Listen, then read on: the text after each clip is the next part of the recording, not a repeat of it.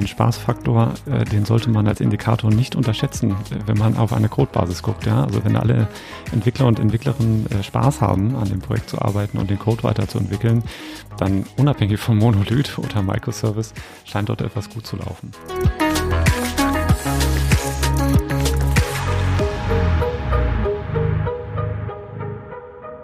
Herzlich willkommen zu In Numbers We Trust, dem Data Science Podcast. Wir sind INWT und setzen Data Science Projekte um, von der ersten Idee bis zum fertigen Produkt. Und in diesem Podcast sprechen wir darüber. Heute in meinem Fall leider so ein bisschen verschnupft, weil ich nicht so ganz gesund bin, aber wir nehmen Remote auf. Insofern ist äh, Sebastian, hallo, nach Hamburg, der auch dabei ist, ähm, nicht bedroht. Um, hallo, auch von mir. Mein Name ist Sebastian. Ich bin hier vor allen Dingen im Bereich Data Engineering tätig. Super. Und ähm, so um diesen Bereich soll es heute auch mal wieder gehen. Und zwar möchten wir heute sprechen über Death by Microservices. Also Microservices ist ein Thema, was wir schon ein paar Mal gestreift haben. Bevor wir das tun, ähm, aber nochmal ein kurzer Nachtrag zur Episode 36, wo wir auch in dieser Konstellation, also Sebastian ähm, und ich, über das Thema Data Mesh gesprochen haben. Und ähm, seitdem haben wir nochmal einiges an äh, sehr nettem Feedback bekommen und ähm, ein äh, Hörer hatte uns auch noch auf eine Lösung aufmerksam gemacht, die wir in der Folge gar nicht erwähnt haben. Das ist ähm, Denodo, die verlinken wir auch nochmal. Und ähm, er hatte noch darauf aufmerksam gemacht, dass das so ein bisschen so ein Underdog aus seiner Sicht ist und ähm, das aber tatsächlich, auch wenn sie noch nicht so bekannt ist, eine Lösung ist, die doch schon vieles von dem kann, was wir im Bereich Data Mesh zum Thema Plattform uns da auch überlegt haben. Und Sebastian, vielleicht kannst du das ja nochmal, damit wir wieder vollständig sind, ähm, nochmal in Kontext setzen, was wir da noch für andere ähm, Lösungen angesprochen hatten. Genau, erstmal nochmal ganz kurz, wozu ist die Lösung da? Im äh, Data Mesh haben wir ja das Thema, dass wir so ein verteiltes Datensystem mit Datenprodukten aufbauen und ganz wichtige Themen dabei sind eben sowas wie Governance, die Dokumentation der Daten, das heißt sowas wie ein Datenkatalog und dann eben aber auch der Zugriff. In der Folge hatten wir dann angesprochen, dass es wirklich ein wahnsinniger Vorteil ist, wenn man ähm, etwas mehr kann als die aktuellen Datenkataloge, die nämlich im Wesentlichen dokumentieren und äh, Datentypen beschreiben und vielleicht auch den Zugriff äh, dokumentieren, aber eben beim Thema automatisierte Governance, das heißt äh, Zugriffsrechte verteilen und gleichzeitig natürlich die Schnittstelle bereitstellen zu den tatsächlichen Daten. Dort äh, wird es dann sehr, sehr rar. Und gleichzeitig ist genau diese Kombination sehr, sehr spannend, denn sie ermöglicht wirklich dieses Data Mesh erstmal zusammenzuführen und die verschiedenen Datenprodukte über eine einheitliche Schnittstelle, zusammengedacht mit dem Katalog natürlich, dann auch anbieten zu können für die Teams, die, ähm, die entsprechend nutzen wollen. Und der Hörer hatte nun darauf aufmerksam gemacht, dass die Nodo genauso eine Lösung ähm, sei. Äh, wir kannten die vorher noch nicht, also kennen die auch nicht bei in Kundenprojekten, haben wir noch nicht festgestellt. Sieht sehr, sehr spannend aus. Das reiht sich ähm, von dem Feature Stack so, so äh, gibt es eine großen, große Überlappung tatsächlich mit dem, was wir in dem Podcast angesprochen hatten, vor allen Dingen im Unity-Katalog von, von Databricks, was dort jetzt neu reingekommen ist ähm, und vielleicht auch so ein bisschen Richtung Dremio. Das sind jetzt alles proprietäre ähm, Lösungen, die man dann eben verwenden kann. Was wir bei uns dann an der Stelle eher im Einsatz haben, ist tatsächlich äh, ClickHouse, was weniger Schnittstellen anbietet, dafür hochperformant. Und eine andere Sache, die wir auch immer in der Vertestung hatten, war Trino bzw. PrestoDB als verteiltes SQL-System, was vor allen Dingen so eine Konsolidierung der Datenzugriffe ermöglicht, weniger im Bereich Datenkatalog und Governance unterwegs ist. Ähm, das ist jetzt aber das, was bei uns in der Skalierung erstmal ausreicht. Was ich hier an der Stelle eigentlich im Wesentlichen mitgeben würde, das ist ein spannender Bereich, wo nach wie vor Innovation stattfindet. Und wenn man neue Technologien sich oder sich über neue Technologien Gedanken macht, ein Stack sich zusammensucht für das Data Mesh, ist die Verbindung von Zugriff auf Daten und Datenkatalog und Datengovernance sehr, sehr spannend und es lohnt sich wirklich dort Zeit zu investieren, um das richtige Tool rauszusuchen, was in den Stack passt, damit man dort nicht drei, vier verschiedene Tools hat, die nebeneinander irgendwie funktionieren müssen, gewartet werden wollen und dann eben doch nicht richtig zusammen ähm, arbeiten. Insofern Super. vielen Dank für den Hinweis. Ich finde, es ist ein extrem wichtiger und spannender Punkt für Umsetzung von Data Meshes tatsächlich. Danke, dann beenden wir damit jetzt nochmal unseren Rückblick auf Episode 36 und äh, kommen jetzt zum Thema für heute. Ähm, Death bei Microservices ist das. Und äh, ihr wisst ja eigentlich schon, dass wir ziemlich große Fans von Microservices sind. Das haben wir an anderer Stelle auch schon promotet, obwohl wir ja auch in der Folge, wo wir über den Data Mesh gesprochen haben, mal so ein bisschen angedeutet haben, dass äh, es durchaus das ein oder andere gibt, was man da noch lernen kann. Und ähm, was wir aber so ein bisschen festgestellt haben, ist, dass es ja durchaus auch eine Gegenbewegung mittlerweile zu den Microservices gibt, die ja eigentlich so State of the Art sind. Und darum soll es heute gehen. Darüber wollen wir ein bisschen sprechen. Was ist ein Microservice nochmal? Warum sind die so beliebt, die Microservices? Und dann aber eben auch die, die Kritik. Was sind die Punkte für diese Gegenbewegung? Und wie sieht diese Gegenbewegung eigentlich aus? Also worauf soll das hinauflaufen? Und ein Stück weit wollen wir dann am Ende auch nochmal unsere Erfahrungen zu diesem Thema teilen und dann zum Fazit kommen. Aber äh, Sebastian, vielleicht kannst du erstmal ganz grob skizzieren, worin diese Gegenbewegung jetzt besteht.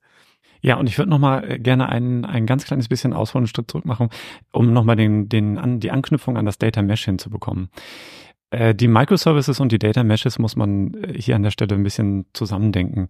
Eine Beschreibung für was machen wir eigentlich in dem Data Mesh ist eigentlich, dass wir anfangen, Microservices und Domain-Driven Design in der Datenwelt zu, voranzutreiben, zu etablieren und zu implementieren.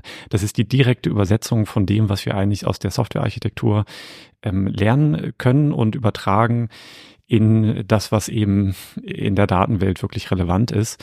Und das ist eigentlich eine ganz gute Perspektive. Und deswegen ist es sehr, sehr spannend zu schauen, was eigentlich bei Microservices sehr gut funktioniert hat, äh, bevor wir in die gleichen Probleme reinlaufen, wenn wir mit Datenprodukten loslegen, die so eine äh, lose Übersetzung vielleicht äh, für den Service darstellen können. Ich hatte das ja mal als Data Service dann, glaube ich, beschrieben. Was jetzt aber häufiger stattfindet, ist natürlich, dass es auch warnende Stimmen gibt in diesem ganzen Microservices-Hype, denn es haben einfach sehr, sehr viele versucht, dort das umzusetzen. Und äh, der ganze Hintergrund ist natürlich relativ mächtig. Man kauft sich damit eine ganze Menge Probleme äh, ein. Und tatsächlich die warnenden Stimmen gehen eigentlich so weit, dass sie sagen, bei jungen, neuen Unternehmen, Startups, die sich gründen, die sollten sich mehr auf die Produktentwicklung konzentrieren und weniger auf Microservices-Architekturen und lieber mit einem Mono, äh, mit einem Monolithen anfangen und später sich um Skalierung und Modularisierung kümmern, denn das ist am Anfang häufig nicht das große Problem, sondern das große Problem ist eigentlich, dass ein Unternehmen erstmal einen Business Case entwickeln muss, der profitabel ist, äh, und danach kann es sich eigentlich darum kümmern, diese Dinge zu konsolidieren und die Software hm, ja zu redesignen bei uns ist es ja auch so im Podcast, ich weiß nicht, Amit, wir haben ganz wenige Folgen, wo wir nicht damit geendet haben, ähm, bitte kümmert euch um die Use Cases. Ähm, das ist das, womit ihr anfangen müsst. Und das ist genau das, äh, was man auch hierbei immer wieder sagen muss. Der Use Case ist das, was zentral ist und das, was spannend ist. Und das ist eine Lösung für das Unternehmen und das bietet den Mehrwert. Und danach kommt die Lösung dafür. Und die Lösung sollte nicht komplizierter sein, als sie sein muss, sondern äh, dem Problem angemessen. Und deswegen, äh, glaube ich, muss man da äh, wirklich drauf gucken, wie viel Komplexität darf denn in diesen Lösungsraum eigentlich rein ähm, für, den, für die Implementierung und wie viel Komplexität ist eigentlich im, im Unternehmen da, was man dort eigentlich genau äh, lösen möchte und äh, Beitrag zu leisten möchte. Also um das vielleicht nochmal so ein bisschen überspitzt darzustellen, auf der einen Seite dann der Ansatz schlank und schnell starten, erstmal gucken, dass man einen Prototyp hat, der funktioniert und auf der anderen Seite dann dieses ganz große Schlagwort Skalierbarkeit äh, und Technical Depths. Wenn man mit so einer recht schnell gestrickten Lösung startet, dann funktioniert das erstmal, aber irgendwann fliegt es einem um die Ohren und äh, da sind wiederum dann die Microservices-Ansätze natürlich die, die sich in der Enterprise-Welt vor allen Dingen auch durchgesetzt haben und die Skalierbarkeit und andere Dinge befördern. Und die Frage ist, ja, wie findet man da die richtige Balance? Wann ist der richtige Moment, in eine oder andere Richtung zu switchen? Darum soll es heute gehen. Und wir hatten ja schon gesagt, wir fangen am besten nochmal an mit einer Motivation, also Recap. Was sind eigentlich Microservices? Was macht sie aus? Und was waren die wesentlichen Gründe dafür, auf dieses Architekturschema aufzusatteln. Genau, von Microservices äh, sprechen wir vor allen Dingen, wenn wir eine größere Software als System zerlegt haben in einzelne Module, die dann miteinander äh, kommunizieren im Vergleich zu, wir haben eben eine äh, Softwarelösung, die ähm, alles versucht äh, gemeinsam abzudecken. Das würden wir eben als Monolithen bleiben. Die konkreten Ausprägungen in der Realität, deswegen bin ich da auch so ein bisschen vage, sind vielseitig. Das heißt, das, was dann in echt passiert, wenn wir über Microservices sprechen und in der Realität sehen, sehen das ist dann eben sehr vielseitig. Es bietet sich immer wieder an, die Definition sich anzuschauen von Martin Fowler, der das aus meiner Sicht immer sehr gut auf den Punkt bringt. Das können wir auch nochmal verlinken ähm, als Referenz.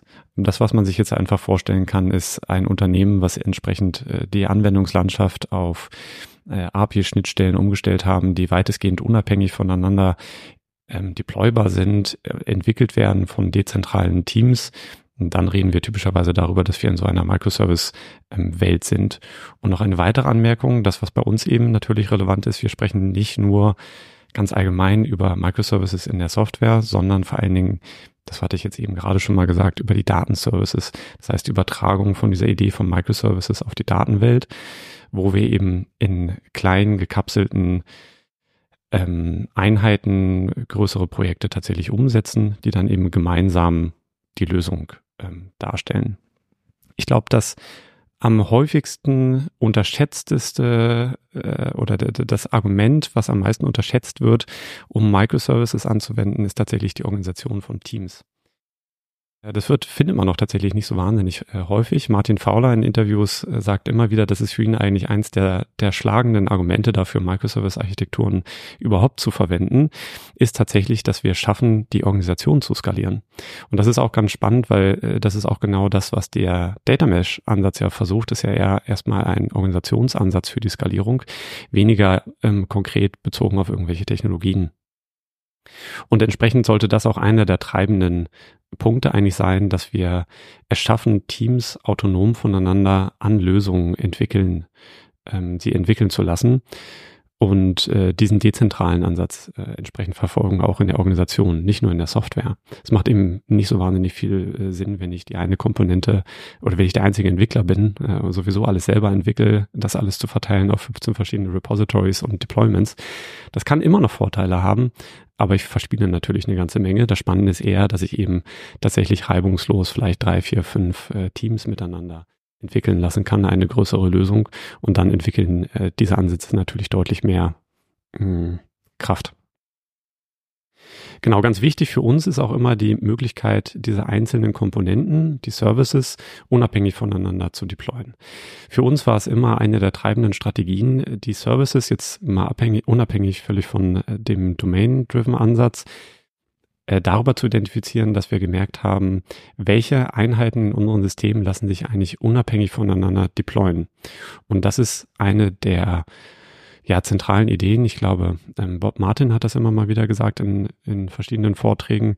Das ist eine ganz gute Analogie, um sich zu helfen, um Services überhaupt erstmal identifizieren zu können, wenn man versteht, welche Einheiten in dem System kann ich denn überhaupt unabhängig voneinander deployen. Also bei uns zum Beispiel ein ETL, die Modellierung, die, das Retraining, die API, die dann die ähm, Vorhersagen ausliefert und so weiter. Das sind alles unabhängige Komponenten, die haben unterschiedliche Entwicklungszyklen, erfordern auch unterschiedliche Kompetenzen, haben typischerweise auch einen unterschiedlichen Stack. Für ein ETL brauche ich andere Tools, als ich in der Modellierung brauche.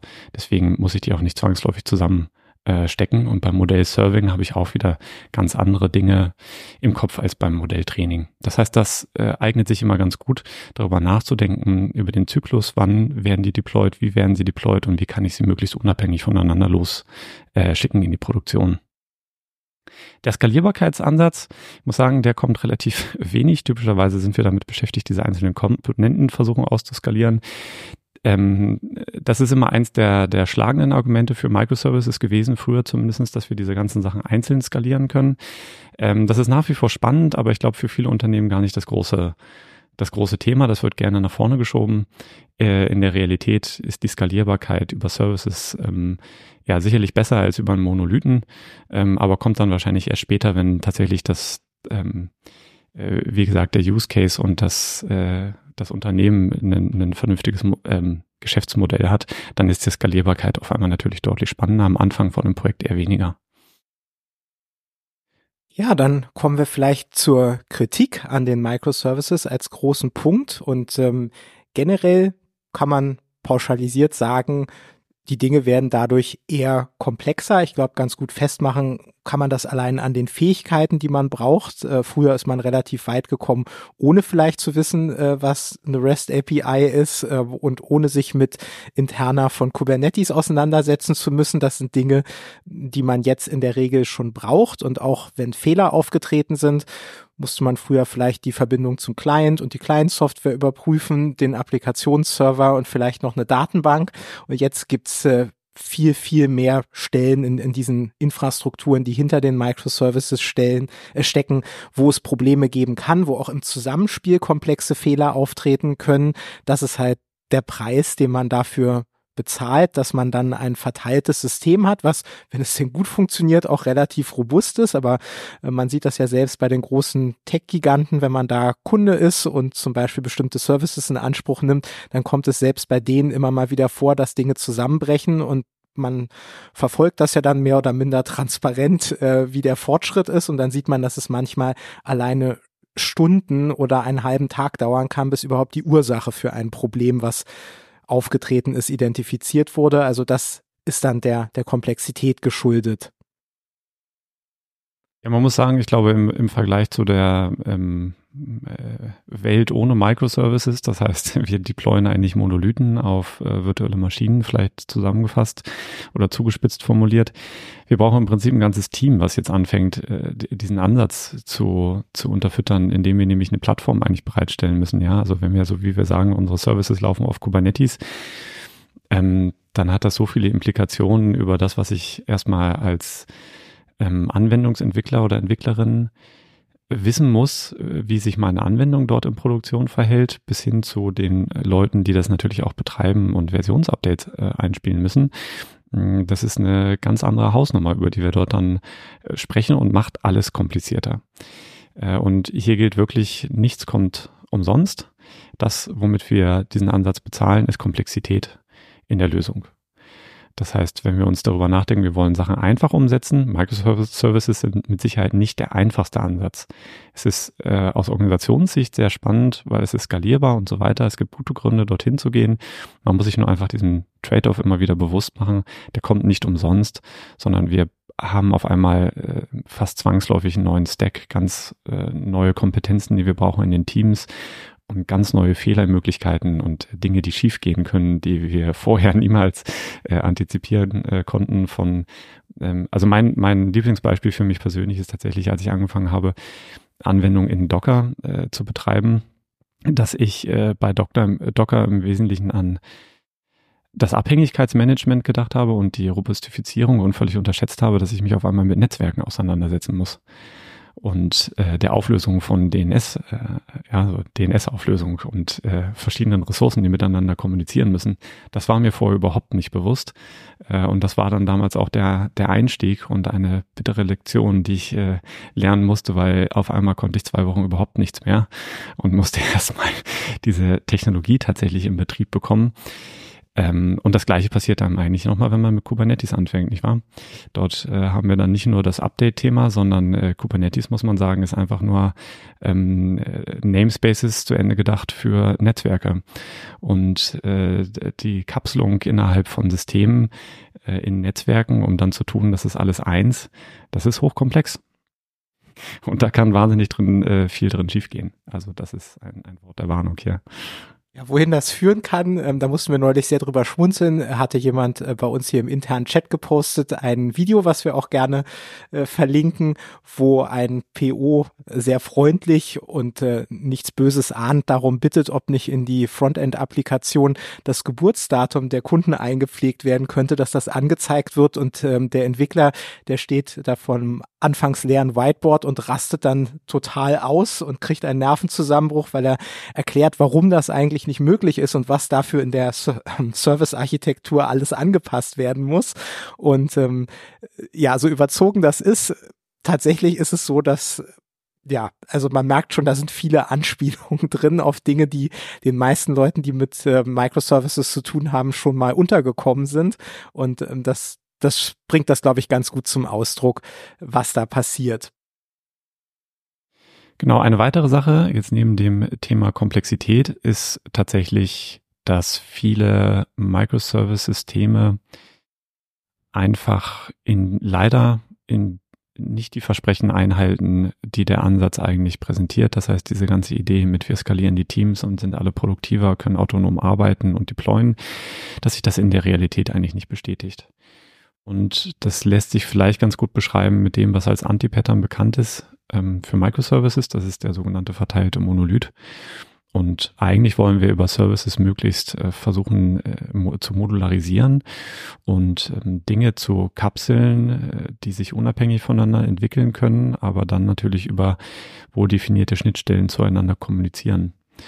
Und es ist nun ein riesiges Problem, wenn ich anfange, einen Service zu deployen und eigentlich merke, mh, diese Änderung äh, ändert leider alles im System und jetzt muss ich alle deployen. Das ist ein ganz gutes Symptom dafür, dass ich eigentlich einen verteilten Monolithen habe äh, und das ist genau das Schlechteste aus beiden Welten, äh, kombiniert in einer Lösung. Nämlich, ich habe die Nachteile von Microservices und die Nachteile von einem Monolithen und wenige nur noch der Vorteile. Und äh, das sieht man genau an solchen Dingen. Also ich deploy vielleicht einen Service und auf einmal funktionieren fünf andere nicht mehr. Das bedeutet eigentlich, habe ich diese Möglichkeit, die unabhängig zu deployen, überhaupt nicht mehr, äh, sondern äh, die hängen doch so stark, das heißt, die sind miteinander gekoppelt, sie hängen doch so stark miteinander zusammen, dass ich dieses Paradigma gar nicht so sauber umsetzen äh, konnte. Ja, wie, wie geht man dagegen vor? Also diese intuitive ähm, Sache mit, äh, wir denken darüber nach, was lässt sich unabhängig voneinander deployen. Das ist sicherlich äh, ein äh, Gedanke dazu. Ein anderer ähm, wirklich sehr prominenter Ansatz dazu ist Domain-Driven Design. Und wie gesagt, das ist auch genau das, was das Data Mesh ja versucht, in die Datenwelt reinzubringen. Ähm, wenn ich äh, damit vorgehe und versuche darüber die Services zu, zu identifizieren, ähm, dann habe ich ganz gute Chancen, dass das ein vernünftiger Ansatz wird. Und der dritte Ansatz besteht daran, die Schuld ähm, auf die Microservices zu schieben und zu sagen, Richtig. weg damit, wir gehen jetzt wieder zurück zum Monolithen und das ist unser nächstes Thema hier für die Agenda jetzt. Äh, genau, und das ist eigentlich genau der Punkt, der äh, viel gemacht wird, ist tatsächlich, also man merkt, Microservices sind in der Realität, in der Praxis ähm, nicht die, das ist nicht die, die silberne Kugel, ja, die, die alle Probleme löst, sondern sie bringt eben auch neue Probleme mit. Und entsprechend ist äh, häufig zu hören mittlerweile, dass man eigentlich äh, lieber Monolithen entwickeln sollte, sich erstmal auf das Produkt konzentriert, äh, schaut, dass man ein funktionierendes Geschäftsmodell hat und über dieses Thema, wie modularisiere ich eigentlich, nicht am Anfang der Geschäftsidee äh, anfange darüber nachzudenken, sondern wenn das Ganze eben funktioniert, Gleiches lässt sich vielleicht auch dann sagen für die Data Science Anwendung, dass ich eben sage, also erstmal brauche ich einen vernünftigen Use Case. Ich brauche erstmal ein äh, POC und ein MVP, um rauszufinden, hat das wirklich einen Impact im Unternehmen? Mache ich damit wirklich einen Unterschied? Und danach muss ich nochmal einen Schritt weitergehen ähm, und das Ganze skalieren, umbauen, so dass es eben passt, so dass auch ein Data Mesh Ansatz reinpasst. Ja, auch das klingt wieder so einfach. Ne? In der Praxis, ich glaube am Anfang, klar, man hat schneller irgendwas, was man vorzeigen und nutzen kann. Und dann kommt aber eben der Punkt, je weiter das Unternehmen wächst und je mehr sich bestätigt, dass der ganze Ansatz funktioniert, desto mehr technische Schulden baut man auf. Und dann hat man natürlich das Problem, irgendeinem Management erklären zu müssen, dass obwohl das System eigentlich läuft, man jetzt anfangen muss, mit Refactoren, um diese Schulden langsam abzubauen, damit es irgendwann nicht knallt. Ne? Und das ist dann natürlich auch nicht so ganz leicht. Ja, also den äh, tatsächlich, ja, also den PO, ähm, der in einem Sprint Planning sitzt und sagt, wir haben hier eine Refactoring äh, Story, natürlich nehmen wir die mit rein. Den möchte ich noch kennenlernen. Also äh, typischerweise will der natürlich wissen, die Person wissen, was ist eigentlich genau der Wert dieser Story für das Unternehmen, äh, was ist der Wert für den Endkunden, die Endkundin äh, und danach wird priorisiert. Und Refactoring hat für sich genommen natürlich schon per Definition keinen Mehrwert, sondern äh, verändert eigentlich nichts, sondern strukturiert nur um. Ähm, und der Mehrwert, dass ich eben langfristig Schulden abbaue, um schneller entwickeln zu können, das ist was, was sehr, sehr schwer ist zu, zu vermitteln.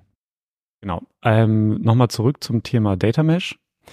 Dabei, äh, wenn wir wieder den Bogen zurück äh, drehen, ist es tatsächlich so, dass wir für Data Meshes natürlich vor allen Dingen daran interessiert sind, die Organisation zu skalieren. Und auch im Data Mesh Ansatz sind diese Punkte deswegen tatsächlich relevant. ich muss gestehen, dass ich eigentlich, wenn ich an monolithische Anwendungen denke, denke ich vor allen Dingen an Serveranwendungen, die ähm, irgendwo laufen. Sowas wie Facebook, ja, wurde ursprünglich mal als Monolith, als PHP-Anwendung ähm, entwickelt. Äh, das ist ein Monolith, ja. Ähm, mittlerweile natürlich nicht mehr. Das wurde natürlich völlig umgebaut. In der Datenwelt ist mir sowas tatsächlich unbekannt, dass jemand versucht, einen Monolithen äh, komplett äh, zu bauen. Und das, was wir eigentlich im Data Mesh unter einem Monolithen vor allen Dingen verstehen, ist eher die Datenhaltung, das heißt das Data Warehouse und den Data äh, Lake. Und dort drin finden wir eigentlich dann diese Organisationspattern in dem äh, Data Mesh wieder. Und da geht es dann vor allen Dingen darum, die wirklich die Organisation zu skalieren. Jetzt ist natürlich die Frage, ob wir die Organisation skalieren müssen. Ja, das ist eine, finde ich, sehr gerechtfertigte Frage. Ähm, wie groß ist eigentlich die Organisation, auf die wir das anwenden und entsprechend ähm, muss man eben schauen, inwieweit dann der Data Mesh Ansatz oder welche Komponenten vielleicht erstmal davon dann spannend sind und einen organisatorisch dann ähm, tatsächlich auch weiterbringen. Wenn wir jetzt nochmal konstruktiv über die Gegenbewegung sprechen wollen, dann ist, glaube ich, als Schlagwort nochmal das Monorepo äh, ganz, ganz wichtig, weil das, denke ich, in diesem Zusammenhang oft genannt wird. Ja, Monorepo ist erstmal, bedeutet erstmal nur, dass ich eigentlich mit einem Git-Repository oder mit, ähm, wenn irgendjemand noch Subversion verwenden sollte, äh, also mit einem Repository für Versionskontrolle arbeite. Ähm, es gibt ein großes Unternehmen, was sehr bekannt ist, dass das ähm, macht. Das ist Google. Man muss aber auch sagen, Google hat höchstwahrscheinlich auch ein bis 200 Entwickler, Entwicklerinnen, die das Tooling dafür ähm, unterstützen und, und weiterentwickeln. Das haben die meisten anderen Unternehmen äh, nicht, um so einen Ansatz zu fahren. Viele Unternehmen verwenden tatsächlich dann eher ein Service, äh, also so ein, ein Mapping zwischen Repo und äh, Service. Und entsprechend ist auch eigentlich eine Monolith ähm, ja, ein Monolith findet natürlich eigentlich immer im Monorepo statt, weil es gibt ja nur die eine Anwendung. Das heißt, den, den finden wir dort. Ich kann aber problemlos natürlich äh, prinzipiell zumindest alle Services in ein Repository reinstecken. Ähm, das hat einen technischen Vorteil tatsächlich. Der eine technische Vorteil ist, wenn ich in äh, Python in R bringt einem das nun wenig. Äh, wenn ich in Python arbeiten sollte und ich tatsächlich statische Typisierung verwende, also über MyPy, äh, die Typehens dort äh, reinschreibe, dann habe ich natürlich eine übergreifende äh, Typisierung zwischen allen Projekten. Ich finde, wenn man den Service-Ansatz äh, weiter vorantreibt, dann löst sich der so ein bisschen auf, denn ich versuche ja gerade diese ganzen Services lose miteinander zu koppeln. Das heißt, der Overlap und der, der Vorteil, den ich habe der statischen Typisierung zwischen diesen Services, der sollte relativ gering sein. Wenn er sehr groß ist, dann habe ich auch keine Modularisierung, sondern dann habe ich eben eine entsprechend starke Kopplung zwischen diesen Services. Mm, aber das ist tatsächlich das, was äh, aktuell wahrscheinlich in diese Richtung geht, ähm, wo man tatsächlich dann nochmal einen Vorteil hätte, wenn man mit einem Monorepo arbeitet.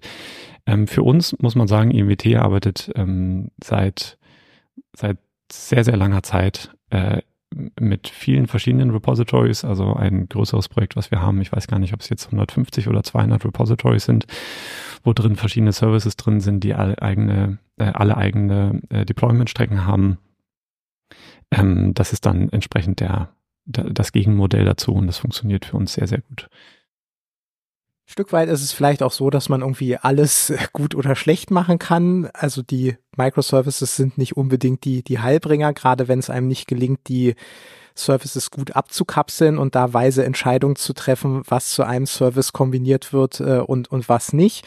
Umgekehrt ähm, hatten wir beide in, in, Hamburg letztes Jahr auch einen super guten Vortrag von Dr. Carola Lilienthal von WPS gehört. Da ging es auch nochmal um technische Schulden und äh, da hatte sie eben auch eindrucksvoll an so einem Monolithen gezeigt, äh, wo, wo sie äh, ein, ein Abbild der, der Klassen geschaffen hat und wie die miteinander verbunden sind, dass man also auch durchaus innerhalb eines Monolithen so viel Abhängigkeiten schaffen kann, dass sich eigentlich keiner mehr traut, irgendwas anzufassen, weil dadurch so viele Änderungen notwendig werden, dass das keiner mehr überblicken kann und auch keiner mehr mehr beherrscht. Also äh, ich denke, in beiden Welten kann man was falsch machen. Kommen wir dann zu, zu unserer Erfahrung. Und du hast ja eben schon diesen äh, einen Fall angesprochen, dass das einen Kunden, wo wir so viele Repos haben, ähm, da sind wir eigentlich, weil das eine sehr langfristige Kundenbeziehung ist, haben wir so eine Mischung auch noch aus älteren Projekten, die eher so ein bisschen monolithisch geprägt sind und alles, äh, was, was neuer ist, äh, ist eben folgt ganz klar dieser Microservices-Architektur. Und insgesamt ist es so, dass wir in diesem Projekt, obwohl das jetzt seit über zehn Jahren läuft, da sind ähm, sechs Mitarbeiterinnen drin und ähm, wir haben eigentlich ungefähr 80 Prozent der Zeit können wir für Neuentwicklung nutzen und nur ungefähr 20 Prozent geht eigentlich äh, für Wartung, Maintenance, Refactoring drauf, sodass das eigentlich unserer Meinung nach zeigt, dass man mit beiden Welten, also sowohl den Monolithen als auch den Microservices, wenn man sie dann irgendwie gut baut, ganz gut arbeiten kann. Und ich meine, ja, bei Code, der teilweise zehn Jahre alt ist, da, da spricht man zu Recht, glaube ich, von, von Legacy. Also das, das klingt schon ein bisschen gefährlich äh, dann auch. Und vielleicht ist es generell so, dass, dass es bestimmte Indikatoren gibt, die gerade in der Datenwelt dazu beitragen, dass man so ein günstiges Ratio bekommen kann. Und ein ganz wesentlicher Faktor geht hier ganz klar natürlich auf, äh, auf den Kunden zurück, für den wir da arbeiten, sind stabile Datenquellen. Also das ist ein Unternehmen mit einer sehr hohen Data Maturity, auch mit einer sehr hohen Professionalität. Ähm, und das merkt man eben auch, die Datenquellen, die wir verwenden, die, die sind sehr stabil, die sind ähm, dokumentiert und in den meisten Fällen ist es auch so, wenn da mal irgendwas angefasst wird, dann gibt es sehr solide Change-Prozesse, wo man rechtzeitig informiert wird und wo man Dinge dann auch ähm, vorab besprechen, testen, anpassen kann und dann eben weiß, wann der Tag X kommt, wo das umgestellt wird auch da gehört es natürlich zur Wahrheit zu sagen, dass das nicht immer so äh, ist. Es gibt eben auch Fälle, wo plötzlich Dinge kaputt gehen und dann schaut man und stellt fest, okay, äh, da hat sich irgendein API-Contract geändert, das, das wurde nicht vorher kommuniziert und dann, dann muss man da schnell ran. Aber ich glaube, diese Stabilität der Datenquellen und der API-Contracts, das ist ein ganz wesentlicher Punkt generell, um Datenprodukte stabil betreiben zu können egal ob wir jetzt von Monolithen oder von, von Microservices sprechen. Ja, ich glaube, deswegen ist es nochmal ganz wichtig auch zu betonen, die Datenprodukte wollen eine dokumentierte Schnittstelle haben und im Zweifelsfall versioniert werden, genauso wie ich das mit einer REST-API auch machen würde. Also dort eine Versionsnummer im Zweifelsfall reinzubringen oder die Versionierungsmöglichkeiten der entsprechenden Datenquelle zu nutzen, das ist äh, essentiell hier, ähm, um, um sich auch ein System verändern zu lassen. Ja, ein anderer Punkt ähm, ist tatsächlich dass wir Services gebaut haben, das geht vor allen Dingen dann in den Operations-Bereich rein. Also wie viel Zeit brauchen wir eigentlich, um dieses System zu betreiben? Du hast schon gesagt, 150 Repos, da sind natürlich wahnsinnig viele Prozesse, die jeden Tag laufen. Ähm, das würde nicht funktionieren, wenn man dort immer manuell eingreifen müsste. Und entsprechend sind diese Services sehr fehlertolerant äh, gebaut. Und zwar so, dass sie, wenn sie einfach das zweite Mal äh, laufen, vielleicht über einen Retry getriggert, einfach dort weitermachen können, wo sie aufgehört haben. Und ich äh, kann mich zurückerinnern, warum wir das gemacht haben. Äh, wir hatten nämlich am Anfang eine extrem instabile VPN-Verbindung äh, zu den Quellsystemen. Und äh, die ist andauernd abgebrochen, also nachts, tagsüber, äh, während der Arbeit, während der, der Office-Zeiten. Und wir waren am Anfang überhaupt dort nicht gesetzt als, als Dienstleister und entsprechend wurde die auch häufiger mal einfach komplett abgestellt und war äh, eine ganze Weile überhaupt nicht in Betrieb, bis sie dann mal wieder mit einem neuen Zertifikat oder neueren äh, äh Zugangsdaten und so etwas wieder aktiviert wurde. Und entsprechend waren wir eigentlich von Anfang an äh, gezwungen, damit zu leben, dass alle Prozesse jederzeit beendet werden können. Und gleichzeitig haben wir angefangen zu einer Zeit, als die Datenverarbeitung noch bei weitem nicht so effizient war. Also das war 2013, 2014, 15, wo wir so ganz viele ETL-Prozesse äh, geschrieben haben. Die liefen damals alle in R und wir kommen dort eben aus einem Transaktions- ähm, Datenbank-Umfeld, aggregieren dann die Daten und speichern sie zwischen und das dann auch noch in der MariaDB-Datenbank, äh, weil wir äh, hatten damals noch kein Redshift, weder Kunde noch wir äh, oder andere äh, Data Warehouse-Lösungen. Und entsprechend teuer war es auch, diese Prozesse komplett neu laufen zu lassen. Das heißt, es war nie wirklich eine Option, einfach ein komplettes Recovery durchzuführen, indem ich alles neu laufen lassen äh, lasse, sondern es musste eigentlich immer dort weitergemacht werden, wo man aufgehört hat. Und das ist eine ganz spannende Eigenschaft. Das finden wir auch bei Empfehlungen wie der ähm, 12-Faktoren-App, äh, also der 12-Faktor-App, ähm, wo genau solche ähm, Paradigmen eigentlich verlangt werden, Eigenschaften verlangt werden von Microservices, damit das Ganze eben gut funktioniert. Und das zahlt jetzt nach wie vor auf die Tatsache ein, dass wir wenig für ähm, Operations eigentlich aufwenden müssen, neben der Tatsache natürlich, dass die Datenquelle stabil ist.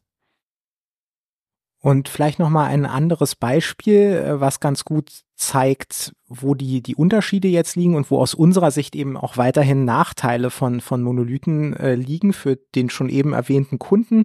Haben wir am Anfang eben auch äh, in Projekten eher diesen ähm, Monorepo-Ansatz verfolgt, pro Projekt natürlich. Und ähm, da gibt es verschiedene Projekte, die auf ein und dieselbe Datenquelle zugreifen und entsprechend ist der Code, äh, um auf diese Datenquelle zuzugreifen, eben redundant in verschiedenen Projekten vorhanden.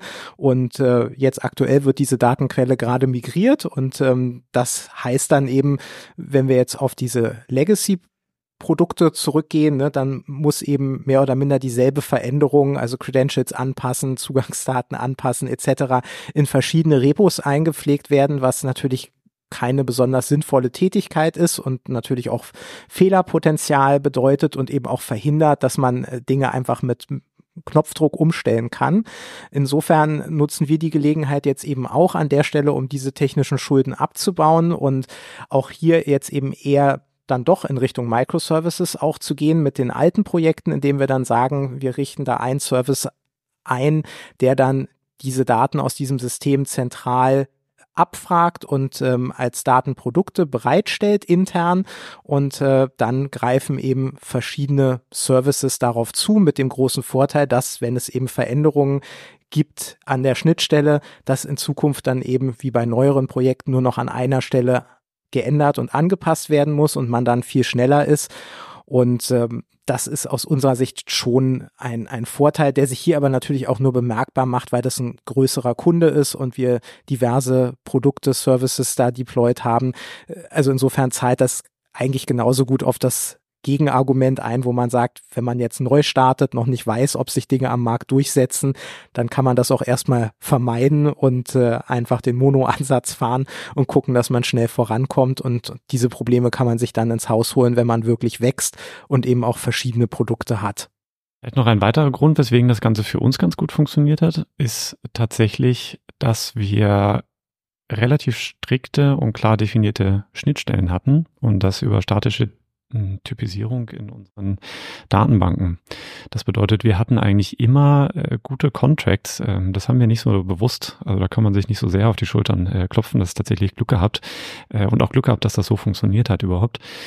Ähm, äh, dass wir tatsächlich diese, diese gut äh, dokumentierten und statischen ähm, Schnittstellen hatten zwischen unseren einzelnen äh, Komponenten. Was wir dort auch relativ früh umgesetzt haben, ist tatsächlich, dass wir ähm, so ein Prinzip hatten von Ownership für Tabellen oder auch für ganze Schemata. Ähm, und das war für uns immer klar, dass es eigentlich immer nur einen Owner geben darf pro Schema, damit wir niemals in die Situation reinkommen, nicht zu wissen, wer eigentlich genau Änderungen in Tabellen und Datenquellen äh, ausgeführt hat. Das hat tatsächlich, äh, glaube ich, mitunter dafür gesorgt, dass diese Modularisierung ganz gut funktioniert hat, die wir damals versucht haben umzusetzen. Und um bei den Beispielen zu bleiben, vielleicht nochmal äh, ein anderes Beispiel. Das war tatsächlich so ein größeres Projekt, was wir ähm, mittendrin übernommen haben von einem anderen äh, Dienstleister im, im Auftrag des Kunden. Und das äh, beinhaltete einen sehr großen Refactoring-Anteil. Also da ging es tatsächlich darum, Code ja, einerseits umzuschreiben, zu refactoren, zum anderen aber eben auch in eine modernere Architektur zu überführen, neue auch Cloud-based Services zu nutzen und das Ganze eigentlich dann auch schrittweise in so eine Cloud-Native-Architektur zu überführen. Und da hat man schon auf der einen Seite gesehen, dass das ein ganz schöner Arbeitsaufwand ist und dass natürlich äh, die Uhren nie stillstehen. Das Ganze fand ja immer unter dem Druck stand, äh, statt, äh, auch ständig neue Features zu implementieren und ähm, das ist natürlich dann immer schwierig, diese Aufwände irgendwie passend aufzuteilen und je, je mehr man das in die Zukunft schiebt, desto mehr Overhead erzeugt man natürlich unterm Strich, wenn man erstmal versucht, neue Features in diese alte Infrastruktur zu integrieren, einfach weil man nicht die Zeit erübrigen kann und nicht die Ressourcen und das Budget hat, zuerst die technischen Schulden abzubauen. Also das ist eigentlich ein, ein ständiger Priorisierungskampf. Am Ende waren wir mit dem Ergebnis dann aber auch sehr zufrieden und äh, dann ereilte uns auch irgendwann das gleiche Schicksal. Also dann wurde das ganze Projekt an einen neuen Dienstleister übergeben und das war dann also natürlich traurig, weil es für uns zu Ende war, aber in gewisser Weise für den Kunden dann ganz schön, weil es dann nämlich tatsächlich um die Übergabe ging und wir hatten dafür ein Übergabebudget definiert und dieses Übergabebudget wurde nicht mal zu 50 Prozent ausgeschöpft, weil man dann doch gesehen hat, ähm, wenn der Code ordentlich strukturiert ist, wenn die Services ordentlich abgegrenzt sind, dann ist das, obwohl es ein recht komplexes System ist, irgendwo doch ähm, einigermaßen selbsterklärend und äh, für jemanden, der da von komplett null hineinkommt, doch ganz gut nachvollziehbar, was da eigentlich passiert. Und dann profitiert man auch wieder von der Modularisierung und sieht eben, das Ganze ist auch ganz gut wartbar und es ist eben doch einfach auch rauszufinden, wenn man neue Features integrieren will, ähm, wo gehören die hin, wie mache ich das am besten. Äh, und das, glaube ich, wäre schon definitiv anders gewesen mit der alten Codebasis. Ja, der umgekehrte Fall, wo wir tatsächlich Probleme äh, finden, ist äh, tatsächlich eigentlich äh, wirklich, wenn die Aufteilung in die Service-Architekturen nicht, ähm, nicht gut sind, um damit dann auch wirklich arbeiten zu können. Das bedeutet, ähm, die sind eben doch miteinander gekoppelt oder zu stark miteinander gekoppelt. Die sprechen natürlich miteinander. Das heißt, eine Form von der Kopplung haben wir immer. Aber nicht lose. Und äh, das führt immer wieder eigentlich zu dem Problem, dass wir verteilte Monolithen sehen in der Produktion, die mit wirklich sehr, sehr guten Intentionen gebaut werden und entwickelt werden und designt werden und äh, sich dann im Nachhinein herausstellt, ähm, dass man äh, leider die falschen Paradigmen angewendet hat, um diese Unterteilung letzten Endes ähm, aufzu vorzunehmen. Ich muss sagen, im, im Datenbereich äh, finde ich fast schon mittlerweile intuitiv, was hier eigentlich genau als Unterteilung äh, stattfinden sollte. Ich halte das nicht für die besonders, ähm, also die, nicht die schwierigste, nicht den schwierigsten An, äh, ähm, Anwendungsfall, um tatsächlich solche Services zu entwickeln, weil es sich doch relativ klar in den Strukturen ähm, ähnelt zwischen den Projekten. Ja, also das, was wir für äh, verschiedene Kunden machen, das sind dann doch immer wieder die gleichen Pattern, die dort bei äh, hervorkommen. Und ich würde mal auch sagen, im Data Mesh würde ich denken, dass man so etwas ganz gut dokumentieren kann. Das ist, muss man sagen, ganz anders generell in der Softwarewelt, wo wir deutlich mehr über Domain-Driven Design nachdenken müssen, weil wir eben die Geschäftsprozesse in Software äh, gießen. Das machen wir zum großen Teil nicht in der Datenwelt, sondern in der Datenwelt äh, geht es viel darum, dass wir Integrationsjobs schreiben und wenn man sich mal so vorstellt, was eigentlich eine Modellierung und vielleicht eine Vorhersage ist, dann ist das im Prinzip eine sehr komplexe Transformation von Daten. Aber es ist eben einfach nur ein Mapping zwischen Input-Daten und Output-Daten und dazwischen ist ein Transformer äh, und der macht vielleicht eine Vorhersage dabei. Aber im Prinzip haben wir hier ein Pattern, was sich immer wieder und wieder, wieder wiederholt, was sich dadurch auch ganz gut übertragen lässt auf verschiedene Projekte.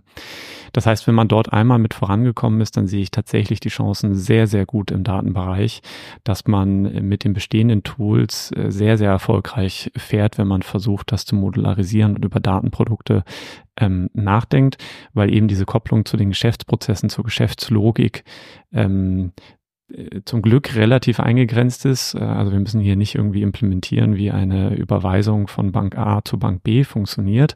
Äh, wir müssen auch nicht unbedingt uns darüber nach darüber nachdenken, was eigentlich passiert, wenn 10.000 Kunden äh, gleichzeitig Warenkörbe ähm, bestellen äh, und ob die eigentlich alle bedient werden können und das Lager dafür ausreicht. Das sind ja alles so Probleme, die man hat in verteilten Systemen, äh, in echten Anwendungen. Das sind ja alles Dinge, die wir in der Datenwelt nicht haben, sondern wir haben zum Glück relativ häufig stabile Datenquellsysteme, die wir verwenden können, wogegen wir Schnittstellen definieren können und woran wir anknüpfen können, um Services daraus abzuleiten.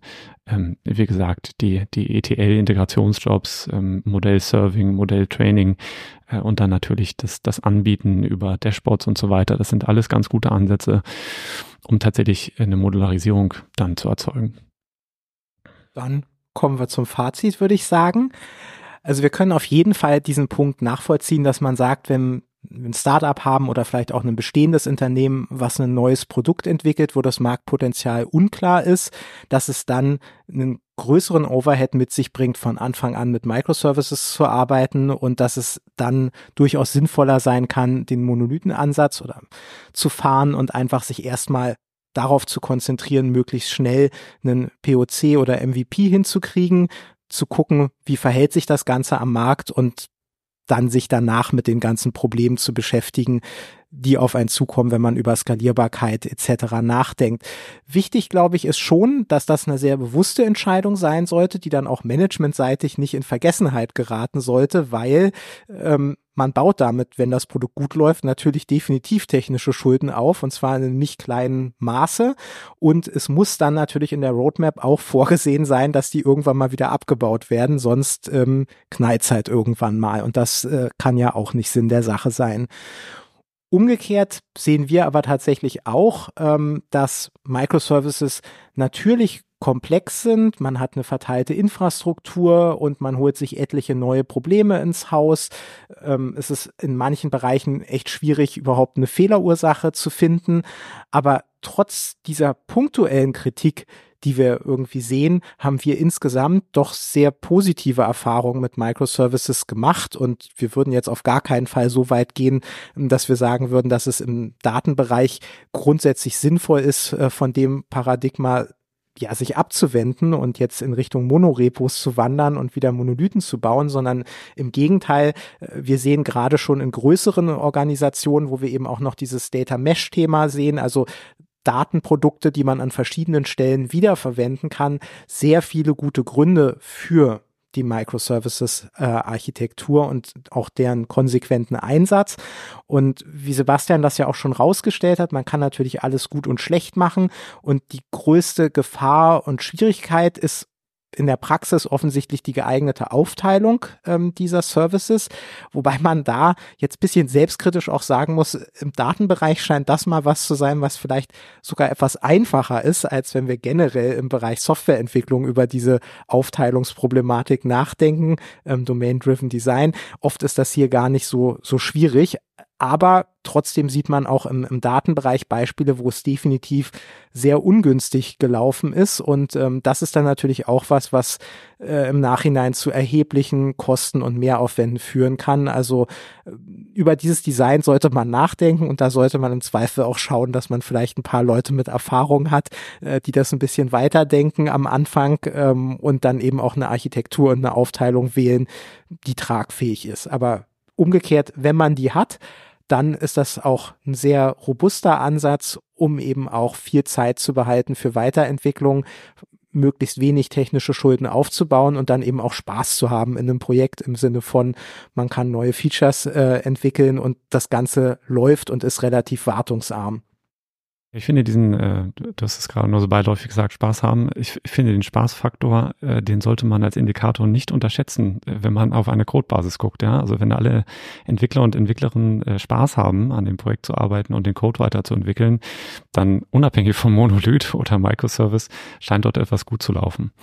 Äh, und das ist vielleicht nur eine ganz subjektive äh, Herangehensweise an das Ganze, aber ich glaube eine, die eigentlich eine sehr, sehr hohe Trefferquote ähm, hat, äh, weil es darauf hindeutet, dass man eben Änderungen machen kann, ohne dass die ganze Welt zusammenbricht ähm, und man an, an ganz vielen anderen Stellen auch noch was machen muss.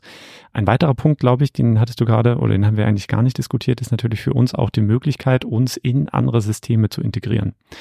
Also die Möglichkeit überhaupt in eine Anwendungslandschaft von größeren Unternehmen sich zu integrieren und als Service etwas anbieten zu können, funktioniert natürlich ausschließlich über den ausschließlich über einen servicegetriebenen Ansatz im Vergleich zu äh, im Monolithen. Dann müssten wir ja Monolithen mitentwickeln. Äh, und das ist eben als Onboarding-Szenario natürlich für uns äh, äh, sehr schwer vorstellbar. Das ist deutlich einfacher und natürlich auch in der Praxis haben wir das schon häufiger gezeigt. Du hattest das Beispiel schon gebracht mit, äh, wir übergeben dem Projekt und das Übergabebudget wird nicht ausgenutzt. Ich glaube, das haben wir äh, in unserer jüngsten Geschichte nochmal gerade gemacht, ähm, wo ein Projekt komplett äh, durch uns entwickelt wurde und danach übergeben wurde. Und das funktioniert äh, mit sehr, sehr wenig Reibungsverlusten. Das sind ja sehr, sehr positive Erfahrungen, finde ich immer, ähm, die schon den Ansatz bestätigen, ähm, hier immer danach zu streben, tatsächlich äh, die Modularisierung umzusetzen, in Services zu denken ähm, und so entsprechend ein größeres System zu bauen aus vielen kleinen Bausteinen. Das ist ein schönes Schlusswort. Wir hatten uns heute vorgenommen, uns etwas kürzer zu fassen. Das haben wir wie äh, so oft leider nicht geschafft, aber wir arbeiten dran. So viel sei versprochen. Äh, vielen Dank äh, fürs Zuhören, insbesondere wenn eure Geduld tatsächlich bis zum Schluss gereicht hat.